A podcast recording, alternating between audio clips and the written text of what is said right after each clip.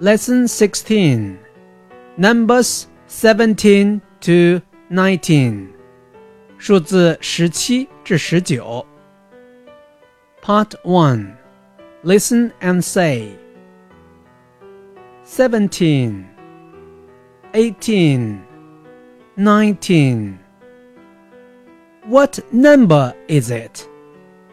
17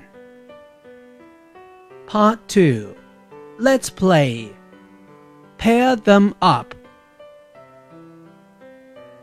20, 16, 1, 5, 10, 3, 13.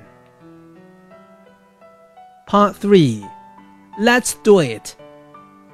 Look, think, and say sixteen, sixteen, seventeen, seventeen, eighteen, eighteen, nineteen, nineteen.